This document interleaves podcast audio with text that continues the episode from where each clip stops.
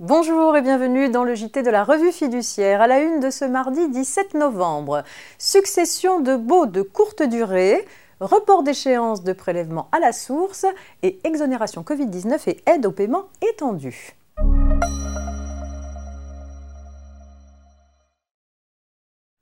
On ouvre cette édition avec une petite histoire de succession de baux de courte durée. Pour mémoire, depuis l'entrée en vigueur de la loi Pinel le 1er septembre 2014, les renouvellements successifs d'un bail dérogatoire au statut des baux commerciaux ne doivent pas conduire à une durée totale supérieure à 3 ans.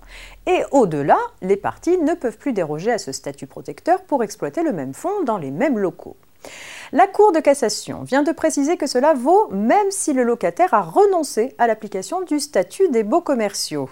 En 2013, à l'issue d'un premier bail dérogatoire, un commerçant resté dans les lieux renonce au statut des baux commerciaux et conclut avec son bailleur un deuxième bail dérogatoire de deux ans, puis un troisième en 2015 pour un an. À l'expiration du dernier bail, le bailleur demande au locataire de partir. Ce dernier revendique alors le bénéfice du statut des baux commerciaux. Le bailleur demande en justice l'expulsion de son locataire. Il estime que le commerçant occupe les locaux sans titre. En effet, pour lui, le bénéfice du statut des beaux commerciaux est exclu. Le locataire y a renoncé à l'expiration du premier bail. Et la durée cumulée des deux baux suivants n'a pas dépassé la limite autorisée de trois ans. Le locataire obtient pourtant gain de cause. Avant la loi de 2014, le titulaire d'un bail dérogatoire pouvait renoncer à se prévaloir du statut des baux commerciaux. Mais ce n'est plus le cas, et la Cour de cassation applique d'ailleurs cette interdiction en présence d'une succession de baux dérogatoires, dont le premier expiré avant l'entrée en vigueur de la loi de 2014. En d'autres termes, pour calculer la durée cumulée des baux dérogatoires successifs, on doit tenir compte des baux antérieurs, même s'ils ont fait l'objet d'une renonciation qui était alors autorisée.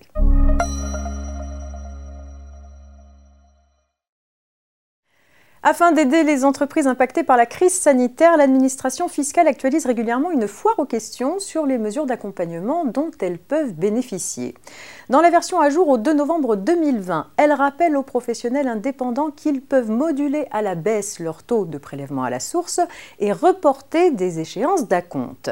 Les acomptes mensuels peuvent être reportés trois fois dans l'année et les acomptes trimestriels une seule fois. Ces démarches sont à effectuer en ligne avant le 22 du mois pour qu'elles soient prises en compte pour le mois suivant.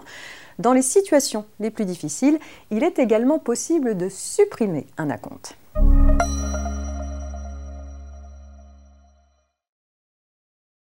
La troisième loi de finances rectificative a créé un mécanisme d'exonération de cotisations patronales et une aide au paiement des cotisations sociales au profit des employeurs affectés par les conséquences financières de l'épidémie de Covid-19. L'extension des entreprises éligibles au Fonds de solidarité a pour effet d'élargir de la même manière le champ d'application de l'exonération et de l'aide au paiement. En effet, ce sont les mêmes listes qui sont employées pour les deux dispositifs. On rappellera ainsi que l'exonération et l'aide au paiement concernent d'une part les entreprises de moins de 250 salariés des secteurs S1, à savoir les secteurs directement affectés par la crise sanitaire, et d'autre part les entreprises de moins de 250 salariés qui relèvent des secteurs S1 bis, c'est-à-dire les secteurs qui dépendent des secteurs S1 et qui ont subi une importante baisse de leur chiffre d'affaires. Il faut ajouter à cela les employeurs de moins de 10 salariés ne relevant pas des secteurs S1 et S1 bis et dont l'activité qui implique l'accueil du public a été interrompue par décision administrative. C'est tout pour aujourd'hui, excellente journée et à demain mercredi.